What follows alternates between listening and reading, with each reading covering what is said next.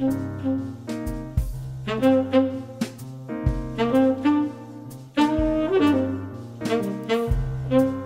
écoutez Questions et réflexions, un programme audio proposé par La Parole Donnée. Microbiologiste, ancien responsable du laboratoire de l'Institut de pédiatrie de Marseille et co-créateur de la société varoise qui a mis au point le premier vaccin au monde contre la leishmaniose canine, le docteur Claude Escarguel est également un ancien collaborateur de Didier Raoult à l'IHU de Marseille. Dès le début de la crise du Covid, cet éminent biologiste installé à Sifour a travaillé sur les traitements capables d'en réduire l'action et les effets. Dans cet entretien, le docteur Escarguel fait le point sur les recherches en cours et les stratégies mises en place depuis deux ans pour lutter contre la propagation du virus. Claude Escarguel, comment avez-vous été amené à travailler sur le Covid? Alors, j'ai été amené à travailler sur le Covid parce que euh, dès que les premiers symptômes ont été décrits, on a parlé d'un orage cytokinique. Et euh, à, cette occasion, euh, nous, connaissions des germes capables de donner des orages cytokiniques.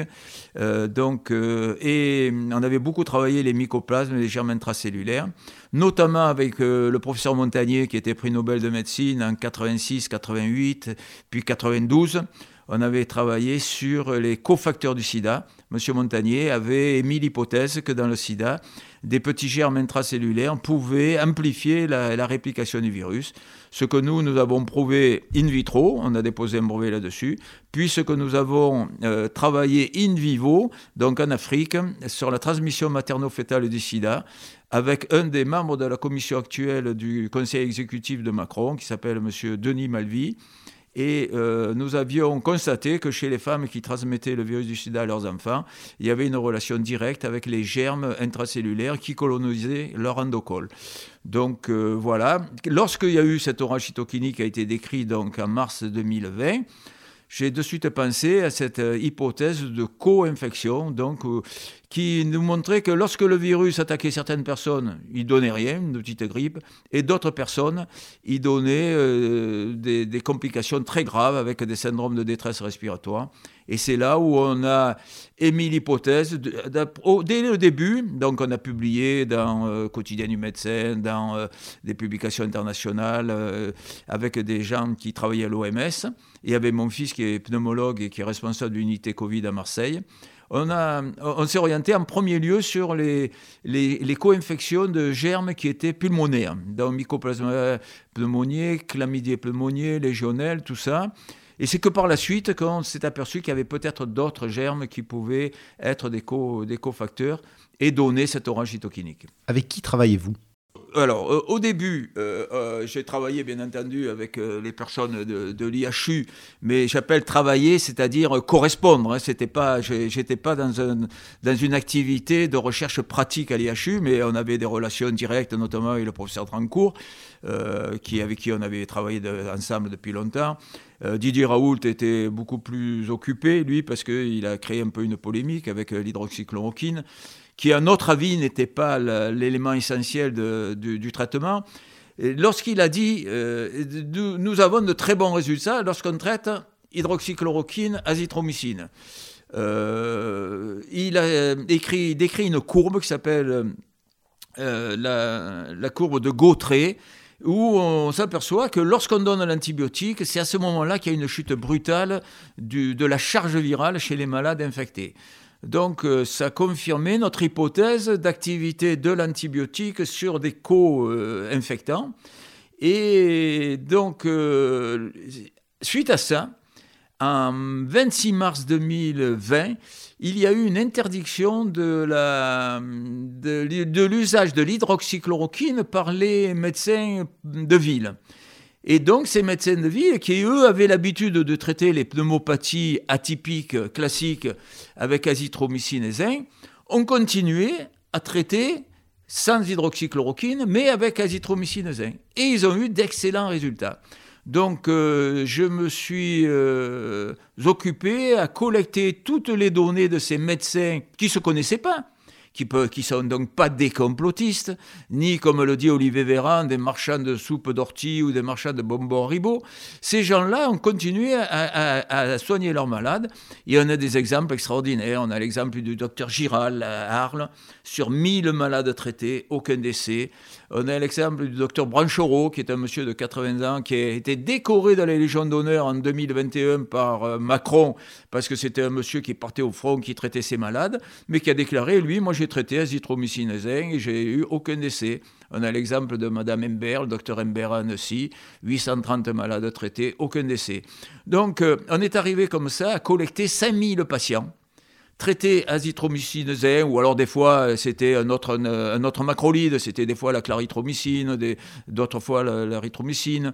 Donc si vous voulez, on, s'est dit, ben, ça correspond bien à un rôle non seulement anti-inflammatoire de l'antibiotique, parce qu'on sait que ces antibiotiques sont anti-inflammatoires, mais aussi peut-être un rôle anti-infectieux qui euh, décapiterait immédiatement le, le germe co-infectant et qui donc éviterait le passage de cette phase virale à cette phase inflammatoire. C'est la phase inflammatoire qui est la responsable de tous les décès, de toutes les complications.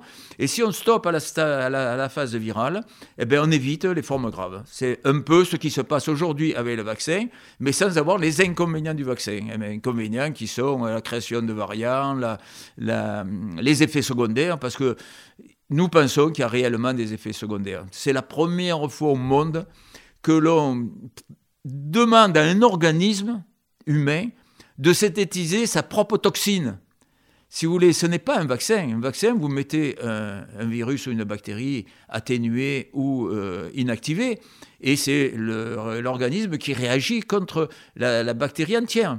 Là, on vous envoie une fléchette dans vos cellules, et cette fléchette télécommande la synthèse d'une toxine, la protéine spike. Et on ne sait pas en fonction des individus ce que cette protéine va donner comme euh, quantité de synthèse. Et euh, suivant les gens, ça peut être très faible, parce que l'ARN messager est très labile, donc ça peut être très faible, ça peut être normal, comme ça peut être très important, et c'est là où on peut avoir des effets secondaires gravissimes, mais qui ne sont jamais, jamais, jamais euh, énoncés par les pouvoirs publics. Et il n'y a que les Américains qui ont le VERS, qui est une instance de surveillance, où on voit qu'aux États-Unis, ben, il y a 20 000 décès suite à la vaccination. Et nous, ce qu'on demande au ministère, c'est uniquement de faire des autopsies chaque fois qu'il y a un décès, de faire des autopsies et de voir s'il y a un lien direct, notamment dans les thromboses, dans les, euh, complications euh, de la coagulation euh, sur ces décès. Voilà pourquoi on est arrivé donc à, être sûr qu'il y avait une co-infection et avec cet effet de traitement antibiotique qui évite le passage à la phase inflammatoire. Pourquoi les scientifiques ne sont-ils jamais parvenus à parler d'une seule voix durant cette crise?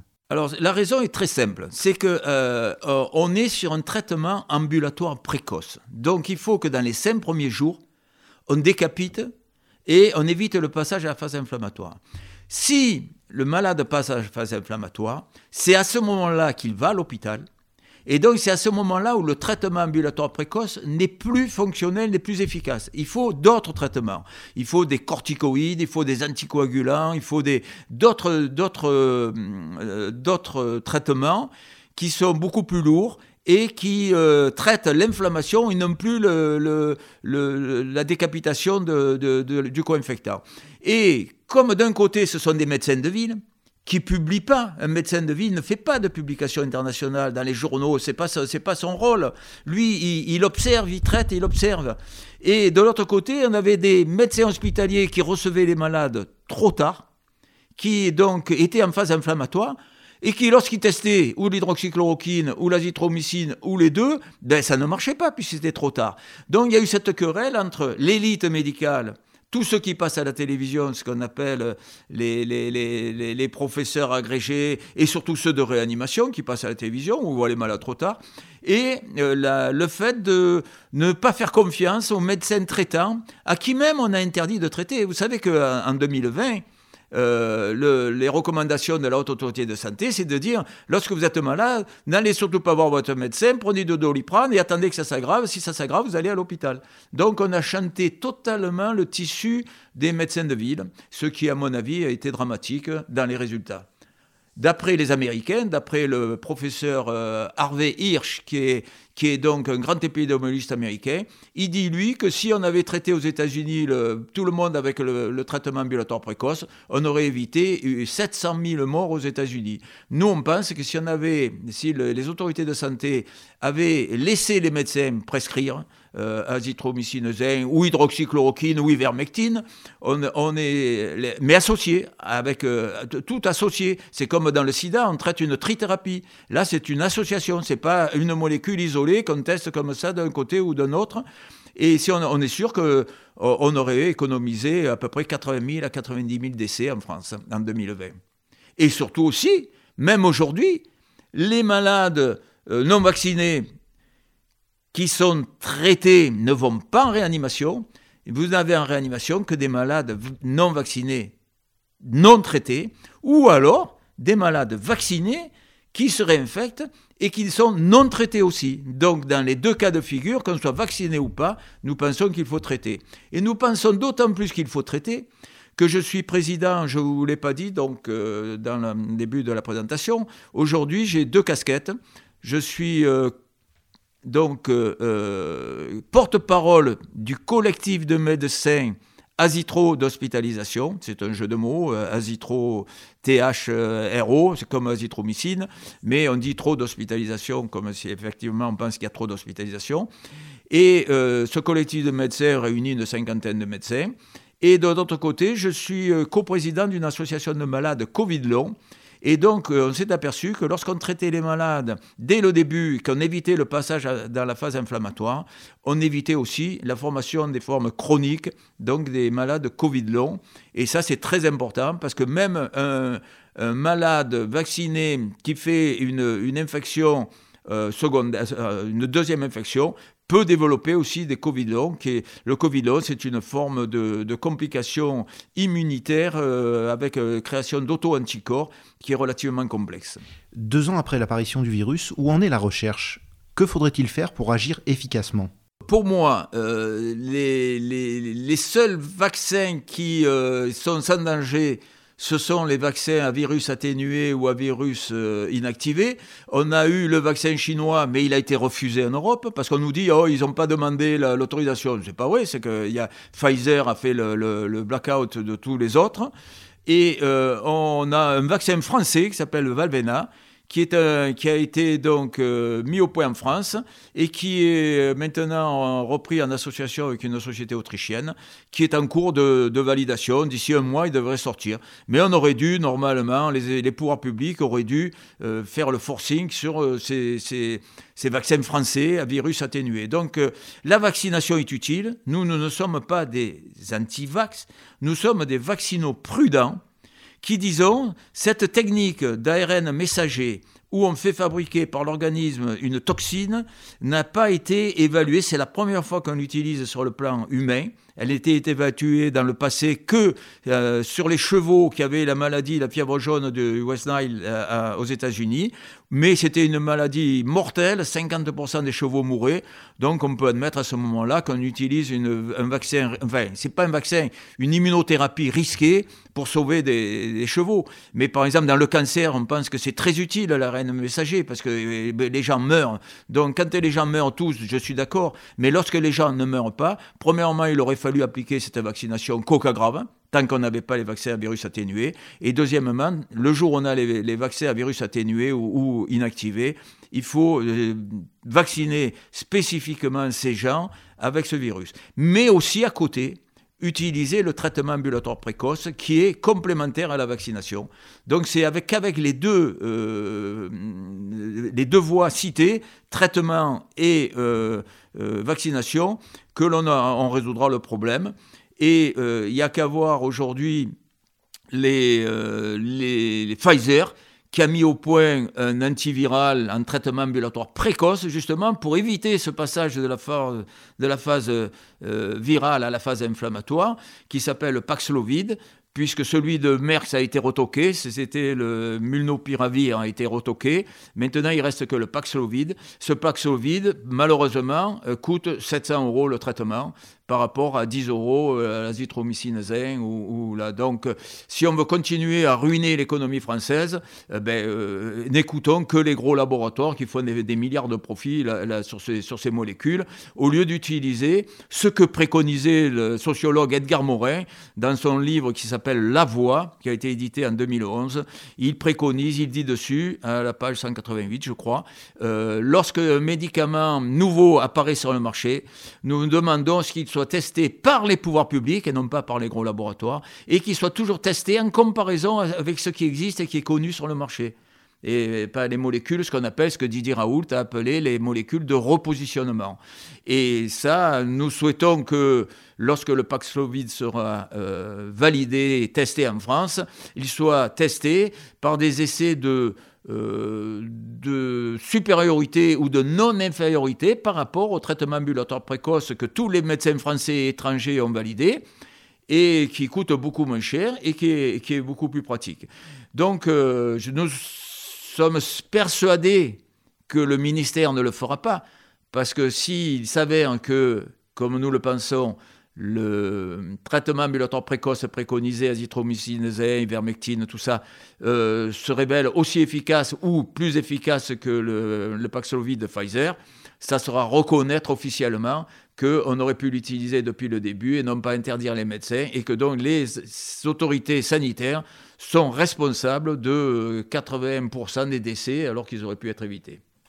Allez-vous comparer l'antiviral de Pfizer avec les molécules existantes? Alors, sûrement, Didier Raoult, l'IHU va, l'étudier. Mais comme on a essayé de faire passer Didier Raoult pour euh, un charlatan, pour euh, on est allé le chercher. Vous savez, vous vous rendez compte qu'on est allé chercher Didier Raoult sur le problème qu'il n'a pas mis de placebo. Or, un placebo, lorsqu'on utilise une pommade pour tester une pommade qui donne pas de mort, de, danger, de, je veux bien qu'on dise, on va tester des malades on leur donne rien. Mais quand un traitement euh, sauve les gens de, la mort, euh, il a été reconnu aujourd'hui pour les vaccins, pour tester les vaccins, de ne pas faire de placebo. Parce que les gens disent, le vaccin sauve les gens. Donc on n'a pas le droit de donner un placebo à quelqu'un qui risque d'être sauvé. C'est exactement ce que Didier Raoult a fait lorsqu'il a testé ses premiers essais. Il n'a pas fait de placebo, mais il a simplement dit, si on veut comparer mon traitement par rapport à, la moyenne nationale, il y a qu'à comparer la létalité chez nous, qui est de 0,1%. Donc c'est la létalité, c'est le nombre de morts par rapport au nombre d'infectés qui est exactement la même que la nôtre chez les 5000 patients de notre groupe de médecins collectifs azitro d'hospitalisation, qui est de 0,1%, par rapport à la, létalité nationale quand on donne du doliprane, qui est de 2,3%. Donc on a 20 fois moins de morts lorsqu'on traite les malades en ambulatoire précoce pour éviter ce passage. Mais ça, Didier Raoul va sûrement le faire, mais euh, le seul les seuls médecins qui peuvent faire cette comparaison, ce sont des médecins généralistes, les médecins de ville, les médecins de terrain. Il n'y a qu'eux qui voient les, médecins de façon, les malades de façon précoce. Les, hospitaliers, ils ne les voient pas, ils les voient trop tard. Donc, euh, cet essai devrait être obligatoirement commandé par le, par le ministère de la Santé ou par le ministère de la Recherche, parce que nous avons, nous, euh, alerté le ministère de la Recherche pour faire des essais de ce type-là. Malheureusement, ça ne bouge pas. Ils sont tous tétanisés par le pouvoir central, par euh, le Conseil de défense et par le monarque républicain. Quel impact a eu la crise du Covid sur la façon de faire de la médecine? De quoi cette crise a-t-elle été le révélateur? Je crois que vous avez trouvé le mot, ça a été un révélateur. Moi, je vois la différence qu'il y a dans la formation des nouvelles générations, de mon fils, ma belle-fille, qui sont tous, les deux, ma belle-fille était est mono-appartenante au CHU à Timone. Ils ont l'habitude d'utiliser des protocoles. Et si vous voulez, la médecine n'a toujours évolué que dans l'observation. Autant un protocole sur une maladie établi, connu, etc., et, quelque chose d'envisageable. Autant sur quelque chose de nouveau, on ne peut pas appliquer un protocole. Et là, ils ont géré, ils ont géré la crise de façon administrative en donnant des mots d'ordre euh, au lieu de laisser les médecins libres de prescrire. D'ailleurs, il y a une association de médecins qui s'appelle Laissons les médecins prescrire, par madame, qui a été créée par Madame Violaine Guérin, qui sont très nombreux aussi. il y a des associations aussi euh, qui, qui, qui, ont contesté cette façon de faire de la, de la, de la médecine. Ça a été l'association Réinfo Covid. Et donc, euh, tout ça, ce sont des milliers de médecins, des milliers de médecins qui ont traité et qui ont, constaté tous les mêmes résultats, c'est-à-dire la guérison des malades et le fait de d'empêcher de, les passer en réanimation ou à l'hôpital. Mais euh, ces gens-là ont de suite été traités de complotistes, de charlatans euh, et de ci et de ça, voilà. Donc, si vous voulez, quand, euh, quand on veut tuer son chien, on dit qu'il a la rage. Donc, quand on a voulu tuer ses médecins, on dit que ce sont des charlatans qui n'ont aucune preuve. Et ce qu'il y a de quand même d'intéressant, c'est que chaque fois qu'il y a eu des essais organisés en milieu hospitalier, par des hospitaliers, donc de façon trop tardive. Ça a toujours été commandité, soit par Merckx, qui a dit que son ivermectine ne marchait pas, puisqu'ils essayaient de commercialiser le nouveau médicament à 700 euros, le molnupiravir, et soit par euh, euh, Pfizer. Euh, en Californie, c'est Pfizer qui a, avec Bill Gates, qui ont orienté un essai sur l'azithromycine. Mais premièrement, ils l'ont donné seul. ensuite, soit par Oxford, l'université d'Oxford, qui elle-même a mis au point le vaccin AstraZeneca, qui a dit que l'azithromycine ne marchait pas. Et chaque fois, les molécules étaient utilisées, soit trop tard, soit de façon isolé, c'est-à-dire en monothérapie et non pas en association, soit à des doses, ça a été le cas qui était scandaleuse aux États-Unis, euh, en Angleterre, ils ont testé l'hydroxychloroquine à des doses trois fois supérieures et, ils ont dit voilà, il y a des accidents. Sans parler du Lancet Gate, qui a été euh, ce que Didier Raoult appelle des péniculés, qui sont des gens qui ont euh, euh, testé, soi-disant, dans 900 hôpitaux, et en réalité, c'était une vaste fumisterie pour désinguer, qui a été commanditée, à mon avis, par... Vous savez, quand on recherche le profit, mon expérience de la vie m'a appris qu'il y a certaines personnes qui sont capables de n'importe quoi. Et donc, autant, je veux dire, les gros laboratoires ont des fois une importance capitale dans la recherche, autant parfois ben, ils sont dans des délires euh, financiers et des recherches de profit excessives. Ben, il n'y a qu'à voir ce que Pfizer, euh, les milliards d'euros qu'a accumulé Pfizer en deux ans pour euh, comprendre que la vaccination pour tous, qui est une observation, parce qu'elle devrait être réservée uniquement aux cas à, risque, et a engendré des profits monstrueux. Que faudrait-il faire pour rompre avec l'hystérie ambiante et apaiser les débats et rassurer ceux qui doutent encore? Déjà, il faut bien préciser que euh, on surnomme, comme on a surnommé les médecins qui traitaient de complotistes, de charlatans, etc.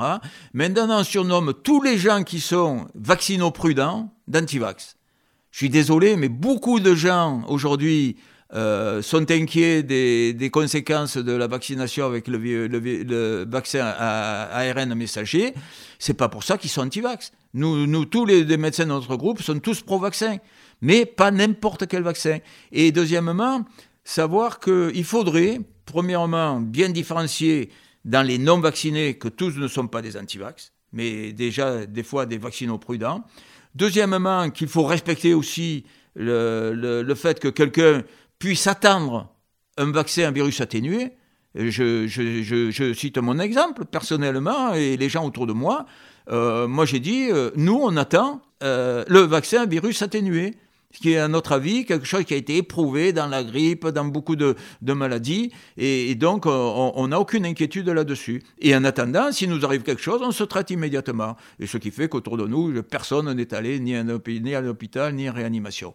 Ensuite, il faudrait faire ce que Edgar Morin dit, euh, tester les nouvelles molécules par rapport à ce que les médecins ont constaté sur le terrain. Parce que le retour terrain, en politique comme en médecine, est très important. C'est le retour terrain qui fait orienter les choses. Mais c'est le débat aussi qui fait orienter les choses. C'est la, confrontation de la thèse et de l'antithèse. Prenez aujourd'hui la télévision. Tous les gens qui sont comme nous, vaccinaux-prudents et qui euh, le traitement ambulatoire précoce, sont interdits par le CSA de, prenez le professeur Perron, qui est un monsieur qui avait un niveau, je veux dire, c'était le consultant au niveau des ministères de, de, de, la politique anti-infectieuse, le, le Didier Raoult, nous, tous les gens qui prennent le traitement ambulatoire précoce sont, sont boycottés des télévisions, sont blacklistés, mais pareil pour les journaux. Alors on ne comprend pas. On pense qu'il y a une. Ils ont créé la peur. C'est-à-dire qu'ils ont fait croire à tout le monde que dès que vous allez être euh, euh, touché par le Covid, vous allez mourir. Et alors ils ont fait à la télévision, c'est passé, monsieur en réanimation, etc. etc. Et euh, jamais une fois, il y a eu un débat avec thèse, antithèse, entre ceux qui préconisent le traitement précoce et ceux qui disaient il ne faut, faut pas traiter. Moi je veux bien, s'il y a des arguments. Mais si c'est un médecin hospitalier, réanimateur, urgentiste à l'hôpital qui me dit il faut pas traiter, j'ai essayé, ça marche pas. Je lui dirais mais pourquoi ça marche pas? Parce que vous traitez trop tard. Prenez le Paxlovid de Pfizer. Ils viennent de dire il faut le mettre dans les cinq premiers jours. Donc, euh, il n'y a que les médecins généralistes qui peuvent le, qui peuvent le faire.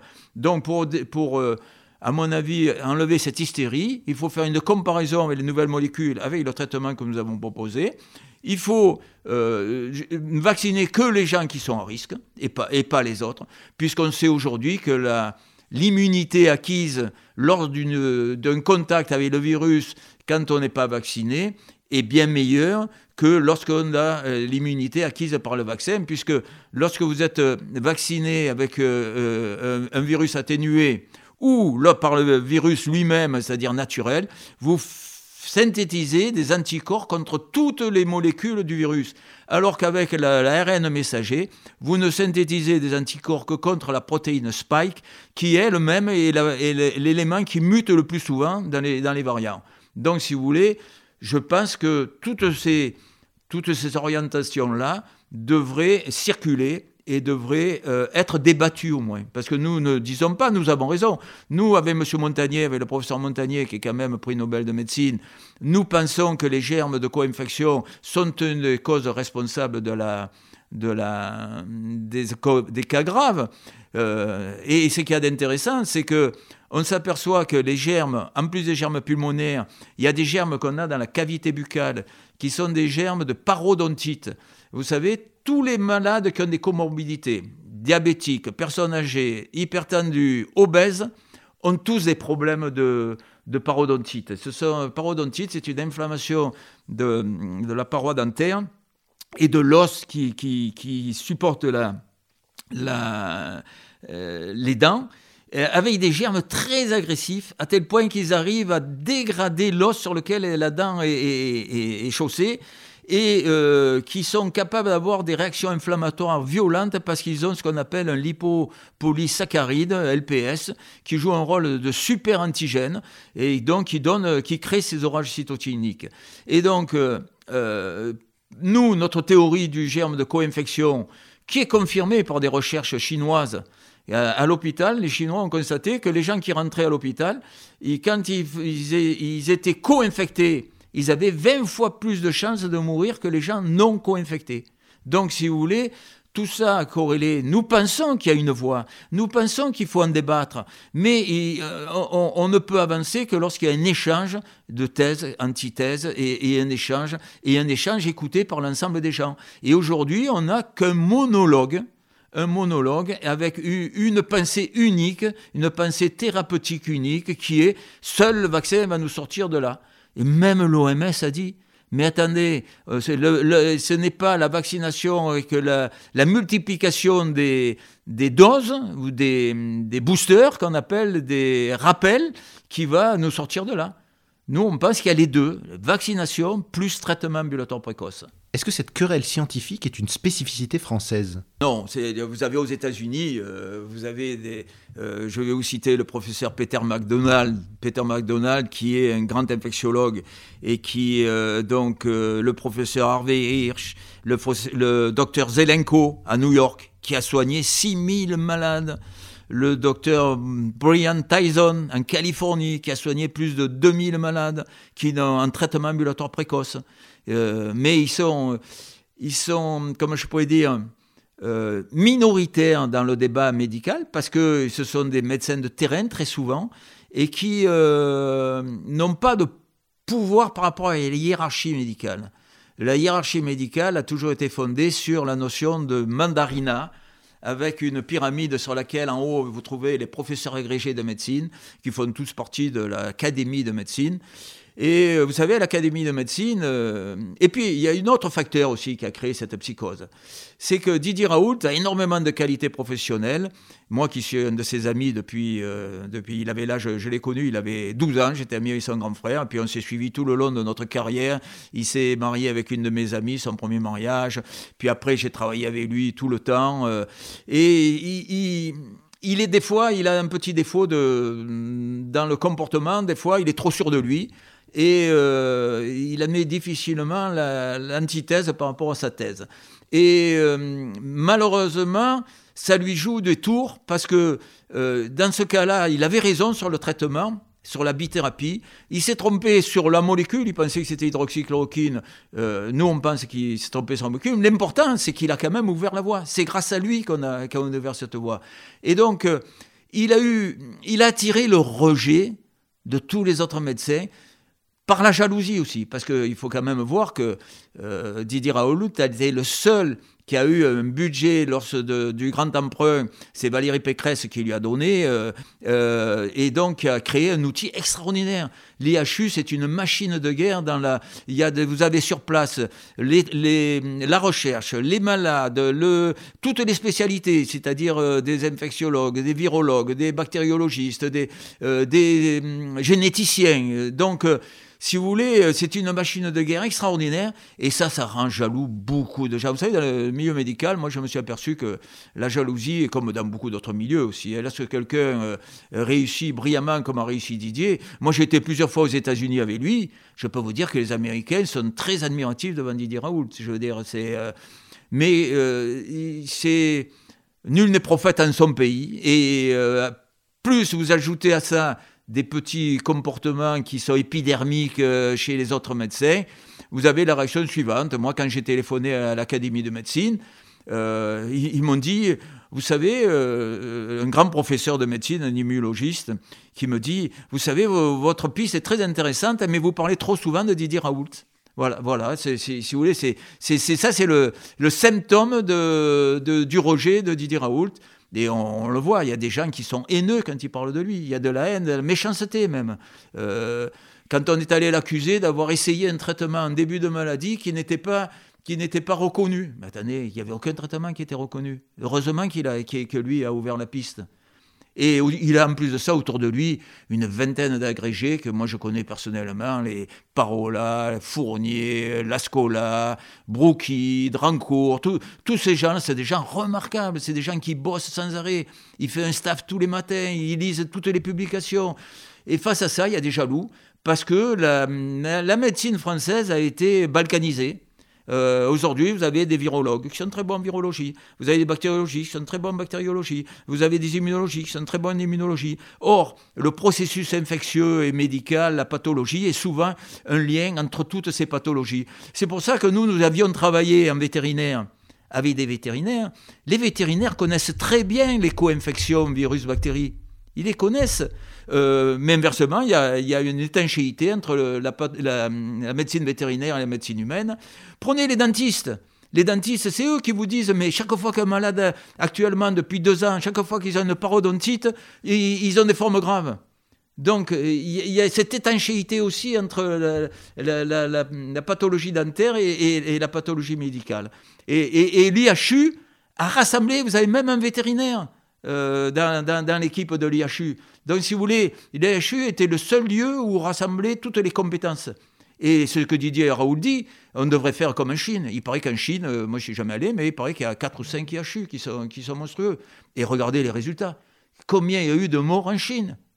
Alors je dis bien que les techniques chinoises pour éradiquer la, les, les, les, gens qui sont infectés ne sont pas tout à fait les mêmes qu'en France, mais quand même puis aussi ce mépris vis-à-vis des, médications anciennes, de la médecine chinoise. La médecine chinoise avait, depuis 2500 ans, on soigne le palu en Chine avec une, tisane d'artémésia. C'est une plante chinoise. Or, l'artémésia agit exactement comme l'hydroxychloroquine sur la pénétration du virus dans les cellules. Et vous avez en Afrique, vous avez à Madagascar, vous avez au Vietnam, savez que l'Artémisia a sauvé, la, c'est ce qui a permis au Viet Cong de gagner la guerre. Parce qu'à un moment donné, en, moins de 74, j'étais au Laos, on était à l'Institut Pasteur de Vinciane, et on est allé à la piste au Chimine dans le nord, et euh, les Viet Cong euh, qui montaient dans le nord chercher des armes en Chine, redescendaient, ils étaient tous le palu, ils mouraient du palu. Et Mao a dit au Chimine, il a dit, ben, je vais t'envoyer la tisane d'Artemisia. Et c'est qui a sauvé tous les Viet Cong dans, cette piste au Chimine, qui a permis aux Viet Cong de, gagner la guerre contre les Américains et de, aussi de garder cet outil. Aujourd'hui, au Vietnam, il y a très peu de morts par rapport en France. Donc ce mépris vis-à-vis de, des molécules euh, qui ont été expérimentées par nos anciens, euh, et alors tout ce que l'industrie pharmaceutique souhaite, c'est tirer profit de ces observations des anciens, isoler la molécule et en faire un produit euh, euh, qui se vend très cher sur le marché, sans jamais rétrocéder quelconque royalty aux gens qui ont, tissu, euh, d'où sont issus c'est comme ça a été vrai dans les, anti, les coupes fins vis-à-vis de certaines molécules chez les Indiens. Avez-vous l'impression que les autorités de santé et les autorités politiques ont tiré des leçons du chaos et des conflits apparus depuis le début de la pandémie? De toute façon, la, santé est un choix politique. Euh, puisque euh, la situation des hôpitaux aujourd'hui, quand on rend les non-vaccinés responsables de la situation, alors qu'ils n'infectent pas plus les gens que les vaccinés, puisque aujourd'hui il y a 90% de vaccinés, par rapport aux non-vaccinés. Et le, virus Omicron n'a jamais autant circulé. Donc, on ne peut pas dire que ce sont les non-vaccinés qui le font circuler. Mais donc, euh, si on, montre les, non-vaccinés comme des boucs émissaires, c'est qu'on a envie de cacher quelque chose. On a envie de cacher deux choses. Premièrement, que les hôpitaux euh, ont été, depuis 30 ans, euh, gérés de façon catastrophique avec la T2A qui est une gestion purement comptable de la santé.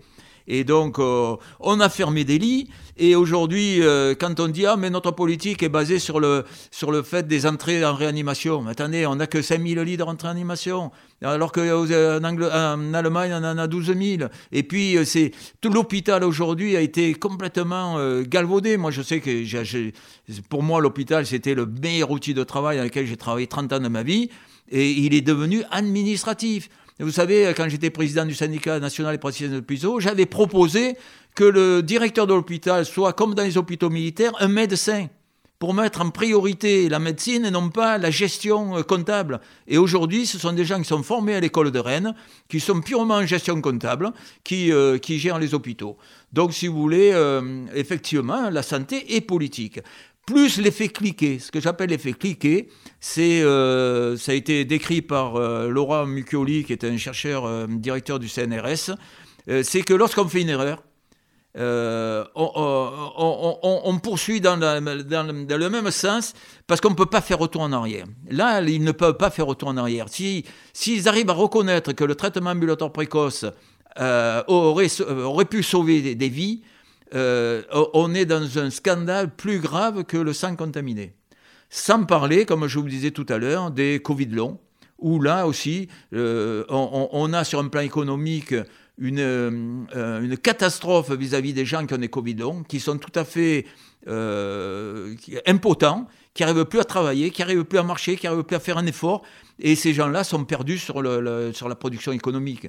Donc, si vous voulez, le fait de ne pas avoir non plus euh, évité ces Covid longs par euh, le, traitement ambulatoire précoce, donc vis-à-vis des autorités de santé, il y a un effet cliqué qui fait qu'ils ne peuvent pas reconnaître. Je vous dis, c'est pire que le sang contaminé. Vu 80 000 morts qui auraient pu être évités, ça n'a aucune comparaison avec les gens qui sont morts du sida et le sang contaminé. Donc, euh, ils ne peuvent pas le reconnaître. Et je pense que les autres politiques, malheureusement, n'ont pas assez de données. Et ils auraient pu se faire aider par l'IHU, par Didier Raoul, tout ça, mais euh, ils sont tellement... Moi, j'ai vu des politiques. j'ai deux amis qui se présentent au, présidentiel, là. Euh, eh bien, dès que Didier Raoult est passé pour un charlatan, dès qu'on l'a dit, il a eu une plainte au Conseil de l'ordre où il a été condamné avec un blâme. Euh, surtout pour la raison pour laquelle il était condamné, le blâme, pour avoir essayé de traiter, de soigner des malades. Euh, on est allé chercher des pouces sur la tête. Vous savez, quand vous faites des essais sur des molécules, on appelle ça un CPP. Et euh, lorsque vous traitez des malades, vous n'avez pas besoin de faire de CPP. Et on a dit qu'ils avaient traité des malades sans faire de CPP. Ils ont tout essayé, et des contrôles, des inspections. Ils sont allés chercher, même Mediapart, Mediapart que j'apprécie pourtant, Plenel, j'apprécie Plenel. Je ne sais pas pourquoi il est allé chercher quatre ou cinq personnes à l'IHU qui ont témoigné contre Didier Raoult. Mais attendez, sur 200 personnes, vous en trouvez toujours 4, surtout avec le caractère qu'a Didier Raoult, hein, je veux dire, euh, qui, a, qui, a, ses qualités, mais aussi ses petits défauts.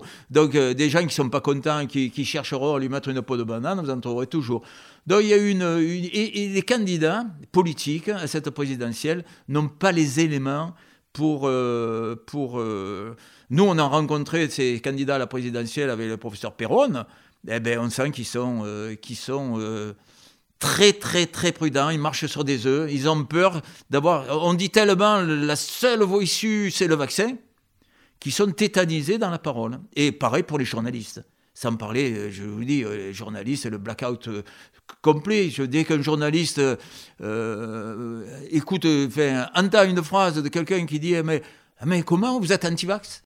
Est-ce que cette situation va enfin connaître un terme Et peut-elle connaître un terme? Alors, il est vrai que si, je, cite un exemple, si Valérie Pécresse est élue, euh, qui elle-même a créé l'IHU et a des relations très, très affectives avec Didier Raoult, je pense qu'effectivement, elle pourra ouvrir une enquête sur la gestion de la, de la, de la crise sanitaire et euh, elle, aura tout intérêt à montrer qu'il y a eu une, par contre, si c'est euh, Macron qui repasse, je pense qu'il n'est pas assez fou pour se, euh, pour se mettre, non pas une balle dans le pied, mais une balle dans la tête, là, parce que c'est euh, être responsable d'une telle crise. Et ce qu'il y a de dommage, c'est que nous, nous avons des SMS de Macron. Lorsque nous avons des médecins dans notre groupe qui ont contacté des anciens ministres, des ministres de Macron, euh, nous avons des, des, médecins dans notre groupe qui ont contacté Madame Macron, qui ont été en relation directe, permanente avec Madame Macron. Et Macron, à un moment donné, nous a envoyé un SMS à son ancien ministre qui nous l'a rebalancé. Donc on a ce SMS. Oui, je suis tout à fait d'accord. Je pense que la piste du traitement ambulatoire précoce est une bonne piste, mais le système est opposé. Je suis ça de près. Je pense que lui, qui est un type qui, est, qui a des neurones, je ne dis pas qu'il est intelligent, je dis qu'il a beaucoup de neurones, il, a, il est intuitif. Je pense qu'il a senti à un moment donné que c'est pour ça qu'il est allé à l'IHU de Marseille, alors que Véran ne s'est jamais, jamais déplacé, n'a jamais écouté même euh, les idées inverses. Mais comme lui n'étant pas médecin, et ayant autour de lui sur un plan politique électoral, qui est, euh, une force extraordinaire le milieu médical, hein, parce que vous voyez 20 euh, ou 30 électeurs par jour, et puis en plus ce sont des électeurs qui sont des, des, gens qui sont dans une position d'infériorité par rapport à celui qui soigne. Donc euh, il n'a pas osé euh, aller plus loin sur cette piste qui était une piste dangereuse. Je le reconnais, politiquement c'était une piste dangereuse. Mais c'est comme, comme De Gaulle en 1940. Hein. Vous savez, euh, et mon, père et ma mère étaient français libres tous les deux, ils étaient condamnés à mort par contumace. C'est-à-dire que s'ils se faisaient attraper, ils étaient condamnés à mort. Donc c'était dangereux à cette époque-là aussi de, de dire on ne va pas accepter. Et Didier Raoult compare à un moment donné l'atmosphère qu'il y a aujourd'hui avec l'atmosphère qu'il y avait en 40, avec les délations, avec euh, des, on montre des gens du doigt, avec des recherches de boucs émissaires, avec tout ça. C'est pas les mêmes. Hein. Aujourd'hui, c'est pas les juifs, ce sont les non vaccinés. Demain, ce sera autre chose. On est des complotistes. Avant, avant, en 40, les gens étaient des terroristes avant d'être des résistants. Ils ont été des résistants qu'en 45. Avant, ils étaient des terroristes. Donc, si vous voulez, il y a une atmosphère malsaine qui s'est créée. Et c'est en général l'atmosphère qui se crée quand les gens ont peur. Si vous voulez, la peur était, est toujours mauvaise conseillère. Devrons-nous vivre avec le Covid comme nous vivons déjà avec le virus de la grippe chaque hiver? Mais totalement, c'est ce qui va, c'est ce qui va arriver. Si vous voulez, il faut savoir qu'il y a déjà eu des coronavirus. La grippe ferroviaire en 1889 a été une grippe qui a été qualifiée de grippe, mais ce n'est pas une grippe. En réalité, on sait aujourd'hui que c'était un coronavirus, le, le OC43, mais qui était d'autant plus toxique qui s'est combiné dans les trains avec les transports de bestiaux, des bovins, avec une zoonose euh, bovine due à un mycoplasme, donc à ces petits germes dont je vous ai parlé tout à l'heure qui étaient donnés des pneumopathies, tout ça, un mycoplasme mycoïdes. Et c'est la somme des deux qui a donné cette épidémie. Et donc, euh, comme après cet OC43 aujourd'hui il circule et il, ne donne rien. Là nous pensons, nous pensons que ce virus a été un virus qui a été créé. Euh, c'est pas que nous qui le pensons, puisque euh, tous les mails de M. Fauci aux États-Unis qui ont été publiés il y a peu de temps ont illustré, parce que les Américains ont cette, cette extraordinaire euh, transparence, qu'ils arrivent à publier au bout d'un an ou deux, je crois, les, les, mails des gens qui étaient responsables d'un secteur, donc le secteur santé. Et depuis dix ans, les Américains travaillaient avec le laboratoire de Wuhan, qui a donc, euh, et cette euh, professeure chinoise qui le dirige, et en même temps que les Français, puis c'est les Français qui ont construit le laboratoire de Wuhan, puisque c'est M. Lévy, le mari de Mme euh, euh Buzyn, qui, était donc à l'origine de la construction. on pense qu'ils ont, ils voulaient se servir, et c'est ce que M. Montagnier pense, ils voulaient se servir d'un coronavirus qui est un germe support bénin, hein, pour euh, mettre dedans une petite séquence d'un vaccin contre le palu ou contre le HIV. Et pour que ce, ce coronavirus bénin, comme on se sert les adénovirus, aujourd'hui le vaccin AstraZeneca se sert d'un adénovirus pour transporter une information. Donc euh, il voulait que ce, que ce virus, à mon avis, et des gains de fonction. Ce qu'on appelle des gains de fonction, c'est qu'ils soient capables de se greffer sur nos cellules beaucoup plus rapidement, sur ces récepteurs. C'est des récepteurs à CO2 qu'on a dans tout l'organisme. Et on pense qu'ils ont travaillé depuis 10 ans là-dessus, avec des gros financements américains. Et on pense, ne on pense pas que ce soit que pour l'armée, hein, parce que parce qu'il existe quand même des, des voies d'utilisation dans, dans la recherche de, de, la guerre bactériologique. Il ne faut, pas, il faut pas dire que ça n'existe pas. Mais nous, on pense que ça but euh, médical. Et donc, dans cette recherche, ils ont amélioré le gain de fonction de ce, de ce coronavirus en voulant qu'il se fixe. Et c'est comme ça que M. Montagnier a observé que la séquence qui était... Il y avait une séquence qui correspondait exactement à ce que le virus HIV euh, avait, de la, la, GP120, qui est la protéine de fixation du virus HIV, avait. Et c'est pour ça aussi d'ailleurs qu'aujourd'hui, on s'aperçoit que dans le traitement de certaines, de certaines euh, maladies, les éparanesulfates qui euh, étaient utilisés contre la GP120 du, du, virus HIV sont aussi efficaces contre la, contre la protéine spike du, du virus coronavirus. Donc on pense que ce virus n'est pas du tout le pangolin, on pense que c'est une, c'est une modification euh, qui a échappé du, labo, comme beaucoup de... Vous savez, un labo P4, euh, malgré tout les, les, précautions qu'on prend, il, peut échapper, puis il peut muter, puis il peut se transformer. La preuve, c'est qu'après, il a beaucoup muté. Et comme en plus de ça, il infecte aussi les animaux, on a aujourd'hui un réservoir potentiel de, de, de, Mais à terme, à terme, je pense que l'être humain, l'organisme, aura créé ses propres, ses propres réponses à ce virus qui était, qui donné des formes graves dans certains cas, comme euh, il a donné des réponses au virus de la grippe euh, à suite à la, grippe euh, de 1918, ce qu'on appelait la grippe espagnole, mais qui n'était pas une grippe espagnole. Il y a que parce que c'est les Espagnols chez qui on a les, premiers décrits, mais qui était une grippe qui venait des États-Unis. on, pense que il, va, il va y avoir une adaptation de l'organisme à cette, euh, notamment avec notre immunité cellulaire et, et l'immunité innée.